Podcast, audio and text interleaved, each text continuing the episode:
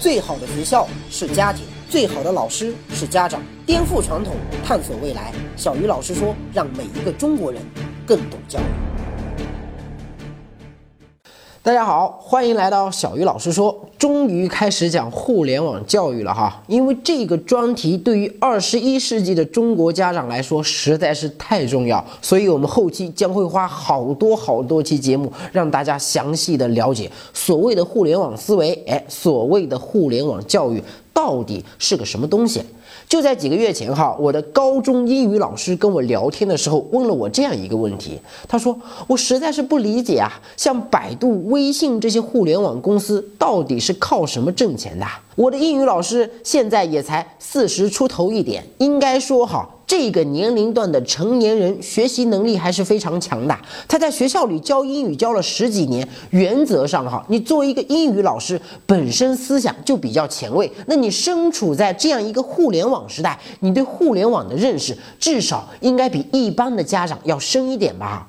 但是我要说但是了啊，我的英语老师在互联网领域的无知简直令我震惊啊！他没听说过马化腾，没听说过李彦宏，甚至连雷军是谁他都不知道。跟互联网有关的人物里面，他只听说过马云和奶茶妹。至于奶茶妹为什么会跟互联网有关，奶茶妹的老公是干什么的，叫什么名字，他完全不知道。他只知道马云很有钱，但是阿里巴巴到底是干什么的，有哪些产品，做了哪些事儿，靠什么挣钱，到底挣了多少钱，他一无所知。在他眼里，哈，百度只不过是个免费的。搜索工具，微信呢，也只不过是个免费的聊天软件。关于这些东西为什么值钱，值多少钱，给我们的生活带来了怎样的改变，他完全没有概念。他直到今天哈，依然坚定地认为，像娃哈哈这样的饮料企业，像奈艾斯这种。家乡丽水的化工企业才是中国真正的龙头企业，因为他每年都会花不少钱买这些企业的产品啊。而最牛逼、最高大上的企业哈，在他心里那肯定是银行啊、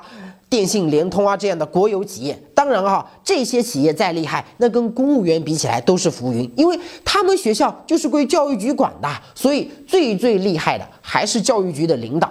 但，我不是在说我英语老师的这些观点一定错哈，因为每一个人眼里看到的这个世界决定了一个人的想法。我也不是说他坏话，我跟他的关系一直非常好。我只是想通过这个案例跟大家阐述一个普遍的问题，那就是尽管咱们国家一直在提倡互联网加。尽管中国目前互联网的创业环境在全世界哈已经是数一数二，而且我们还出现了一大批优秀的八零后、九零后互联网创业者，但是我们不得不承认的是，在这十三亿人口当中，真正具备了基本的互联网思维的，或者对互联网这个概念有一定认识的老师和家长还非常非常的少。而且很多人天经地义的认为，哈，我吃饱了没事干，去了解这些无聊的东西干嘛？因为我们从小接受的都是任务型教育啊，哎，老师要我们学什么我们就学什么，家长让我们干什么我们就干什么。所以，当互联网这个全新的事物出现在我们生活当中的时候，真正愿意主动去了解它、认识它的家长和老师，其实非常非常的少，甚至有很多家长和老师哈，天生就排斥互联网，哎，觉得手机和电脑都是害人的，巴不得孩子永远不要接触这些东西。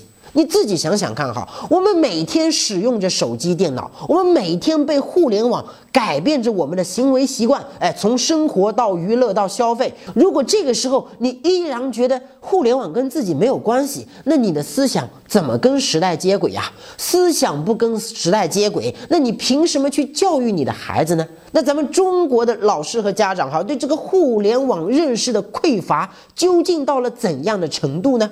我给大家看一组数据哈，这个绝对是一个真实的调查结果。很多人都说，像新东方这种培训机构的老师你很牛逼。于是今年年初的时候，我就用电话对二十个新东方的在职老师做了一个小小的调查，十个男老师，十个女老师，我就问了他们三个非常基础的问题。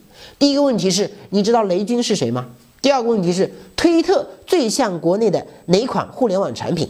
第三个问题是，O2O 是什么意思？你能不能说出两个以上的互联网 O2O 企业的名字？就这么简单的三个问题，二十个新东方的老师只有三个人全部答对，而且答对的都是男老师。我相信在大部分的公立学校，哈，能答出来的老师的比例更少。我们就以第一题为例，哈，雷军是谁？十个新东方男老师里面有三个不知道，而女老师里面知道雷军是谁的。只有两个，很多老师在接受调查的时候反问我说：“我一个教书的，干嘛要知道雷军是谁呀？这跟我给学生上课有半毛钱关系吗？”没错，雷军是谁，跟老师上课确实没有直接的联系。但雷军跟马云一样啊，在互联网领域其实是一个曝光率非常非常高的名字。你不知道傅盛，不知道陈维，不知道王兴，不知道姚劲波，不知道王小川都不要紧。但你如果不知道雷军，说明你很少看新闻，尤其是互联网方面的新闻，你几乎就没看过。你作为一个老师，在互联网时代却对互联网一窍不通，你怎么能说你跟？教育下一代没有关系呢，这就好像哈，我不是律师，但我至少应该知道杀人是不对的；我不是医生，但我至少应该具备一些基本的医疗常识。法律和医疗跟我们的生活息息相关，所以我们每一个人。都需要去了解，那互联网在未来对我们生活的影响，绝对比医疗和法律要深得多啊！你说连一个新东方的老师都对互联网这么的一窍不通，那一般的家长你还能指望他知道什么呢？很多国内的传统公司哈，现在都喊着要互联网改革，可为什么那些曾经叱咤风云的优秀的传统公司在互联网转型的过程中，真正转型成功的却那么少啊？就因为你的企业、你的员工。根本就没有互联网思维，没有互联网思维就等于没有互联网基因。那么你的互联网改革失败的概率当然会更高啊。那今天这期节目哈，我就先跟大家简单的聊聊互联网到底是个什么东东，在未来的互联网时代，我们的教育又将会发生怎样的改变？我们都知道哈，人类历史上有三次工业革命。第一次是蒸汽技术革命，那第二次呢是电力技术革命，第三次就是互联网、计算机以及空间技术、生物工程等等带来的。信息技术革命，而工业革命的一个最根本的特点，就是极大的提高了社会生产力。说白了哈，就是提高了每一个人的做事效率。哎，以前一百个人用一百天的时间才能完成的事情，现在一个人花一天的时间就够了。这是一种质的飞跃。而互联网对社会生产力的提高，主要有以下几个方面。首先就是互联网。彻底改变了原来的信息传播速度和传播方式。在古代，哈，如果一个地方发生了天灾人祸，哎，皇上要跟老百姓公布这个消息，从中央到各个省，再到地方。至少平均哈要花两个月以上，有时候甚至要更长时间。而唐山大地震的时候，大部分中国人其实是在一个星期，甚至是更长时间之后才知道咱们国家发生了如此巨大的灾难。而政府出于维稳的考虑啊，直到三年之后才向老百姓公布了唐山大地震具体死亡人数等详细信息。而到了汶川和玉树地震的时候，不到一个小时，广大网民其实就已经收到了。消息哎，比地震局和政府还快，因为第一个知道这些地区发生地震的，不是地震局的科学家，也不是咱们的政府部门，而是像百度这样的互联网公司，因为。互联网公司可以根据每一个地方的用户在网上的行为，尤其是每一个人搜索的关键词，以大数据的方式，第一时间判断出一个地方是否发生了地震。而互联网的无地域式传播，可以让东半球发生的事情，哈，在一分钟之内被西半球的人知道。正是这种信息的快速传播和强大的数据分析能力，使得很多互联网公司成了世界信息的中心。他们的效率比以往任何。一个时代的政府和机构都要高得多得多。二零零九年的时候，世界各地出现了一种新型的流感病毒，叫甲型 H1N1 流感病毒。那对于普通的民众来说，在这种非常时期，及时的了解世界各个地区的流感疫情就变得非常重要了嘛。但是，即便是在美国这样的国家，传统的疾控中心。通报疫情的时候哈，往往都会有一到两周的延迟，这对普通人来说可能是致命的延迟啊。但是像谷歌这样的互联网公司，他们通过对网民检索词条的分析啊，不仅能够实时的了解各个地区疫情的最新情况，甚至。能够提前预测出哪个地方将会爆发出新的疫情，而且他们的预测结果和官方最后公布的数据相似度高达百分之九十七。而这样的事情哈，还只是冰山一角啊！在可以预见的未来，我们完全有理由相信，人类对于很多大型互联网公司的依赖哈，将会远远的超过一个国家的政府。想要学习更多的教育知识，赶紧加入小鱼老师说微信公众号吧！在这里，你不仅可以每天收听小鱼老师的六十秒钟语音，还能直接向小鱼老师提问，跟三十五万节目的粉丝一起做各种有趣的教育实验。打开微信，搜索公众号“小鱼老师说”，或者扫一扫我们的微信二维码，我在这里等着你。其次，互联网可以无限的放大个人的价值。二零一四年的时候，Facebook 以一百九十亿美金的天价收购了美国一家互联网公司，叫 WhatsApp。那一百九十亿美金是什么概念呢？联想集团哈，咱们中国人引以为傲的联想集团拥有超过五万名员工，市值大概也就一百亿美金左右。WhatsApp 差不多等于两个联想，但是 WhatsApp 被收购的时候，只有多少位员工？你们能想象吗？它只有。五十多位员工，一个五十多人的公司，居然可以卖到一百九十亿美金，相当于哈每一个员工平均创造了四亿美金的价值，四亿美金几乎等于一家上市公司了。而且，WhatsApp 从创立到被收购，仅仅用了不到五年的时间，这在过去的传统时代根本是无法想象的。这也是互联网最大的魅力啊！我们就以小鱼老师为例哈，我以前在培训机构里给学生上课，一节课有五十个学生在听，那么就相当于哈，我一节课创造了五十个人的价值。而我现在通过互联网，我在优酷上讲一期节目，可以让五十万人甚至更多的人听到，而且相当于我创造的价值是原来的一万倍以上。因为创造的价值高了，所以收入自然会比原来高出很多嘛。以前一个老师在教室里给学生上课，哈，年收入一百万已经非常吓人了。可是，在互联网时代，未来一个老师在网上给学生上同样的课，他的收入完全可以超过一千万，甚至过过亿。这就好像你开家零食店哈，你在线下开家零食店，一年挣几十万不得了啦。可是你在淘宝、天猫开一家同样的零食店，一年可能卖几个亿，搞不好还能独立上市呢。因为互联网打通了信息传播的地域限制，它使得每一个人的需求和供给同时被放到了互联网这个无比巨大的池子里。哎，你可以把你的好的东西拿出来跟任何一个人分享，不管是你写的文章，还是你拍的视。频还是你的产品，还是你的特长，反正只要有人喜欢你的东西，原则上就能增加你的收入。而且喜欢你的人越多，你的人气和收入就会越高。它没有天花板，只要你有那个能力，有足够的人喜欢你，原则上任何一个人都有可能通过互联网创造出比世界首富更高的价值。第三，互联网彻底改变了人类对世界的认知速度。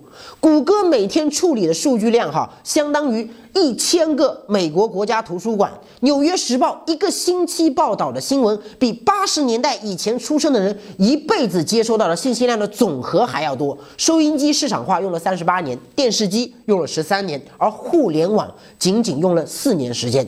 一九八四年，全世界可以上网的设备不到一千台，现在已经超过了。二十亿台，而到了二零四零年，一台五千块钱的个人电脑，它的运算能力将超过地球上所有人脑的总和。也就是说，哈，你手上的这台手机，当它连接上了 WiFi 之后，它所蕴含着的知识和信息，几乎约等于整个世界。二零零三年的时候，人类第一次破译了人体基因组密码，因为要完成三十亿对碱基对的排序，哈，这个浩大的工程，当时耗费了六个国家的无数工程师整整十年的时间来完成。而到了二零一三年，世界范围内的基因仪仅仅需要十五分钟的时间就可以完成同样的工作。英特尔创始人戈登·摩尔曾经提出了著名的摩尔定理，哈，就是说在互联网时代。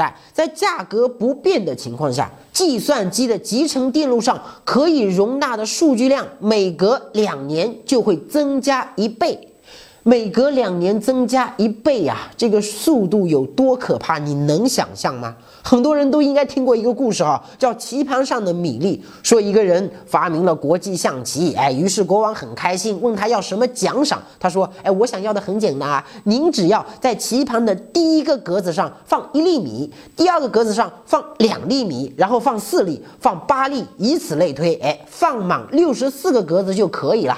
国王一听，哎，觉得这个太简单了。立马答应。可是当他真的派人去做的时候，才发现这根本就是一一个不可能完成的任务啊！因为仅仅是那第六十四个格子上的米，就相当于二的六十四次方，约等于一点八四的十九次幂。哎。这根本就是个天文数字嘛！国王就算把全世界的米全部都装到棋盘上，也远远不够啊。而摩尔定理其实就是二的 n 次方啊。如果今天的世界是第一个格子上的第一粒米，那么一百二十八年之后就是二的六十四次方。这相当于哈，人类社会的信息量将以今天的地球为单位，装满整个棋盘的最后一个格子，这太可怕了。所以才会有那么多悲观的科学家预计哈，按照这样的速度发展下去，人类的文明真的不一定能延续到下一个世纪啊。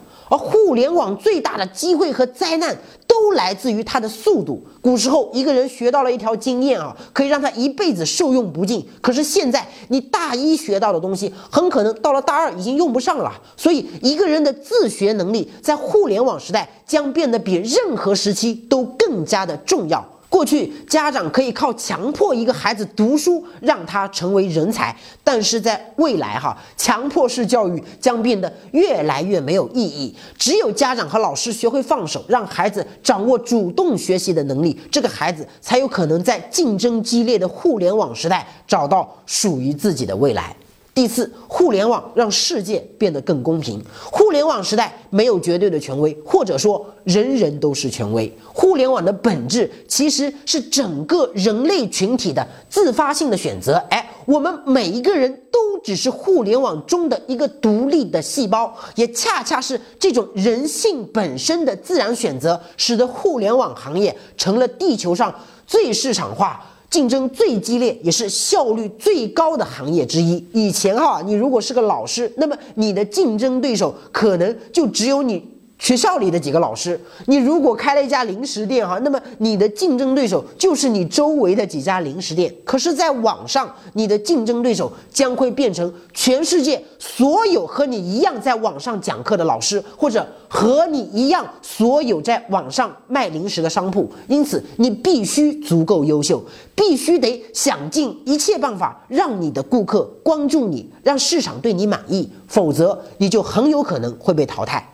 这种。信息的大融合带来的是一种极端的社会两极分化。最挣钱的老师和零食店年收入可以过亿，而大部分普通的零食店和普通的老师可能一文不值。正是这种收入上的两极分化和信息接受上的平等，共同组成了一种全新的公平机制。这种公平机制以效率为优先，讲究市场的优胜劣汰。哎，你创造了多少价值，你就能得到多少回报，一切以你个人的能力为准。也正是因为这种高风险和高回报，哈，因为这种极端激烈但是又非常公平的竞争环境，使得在互联网时代，人们做事的方式，我们的价值观都将发生。根本的改变。比如啊，我们过去要开公司要挣大钱，就得跟政府搞好关系，哎，得学会抱政府的大腿，因为很多权利都是靠行政审批的呀，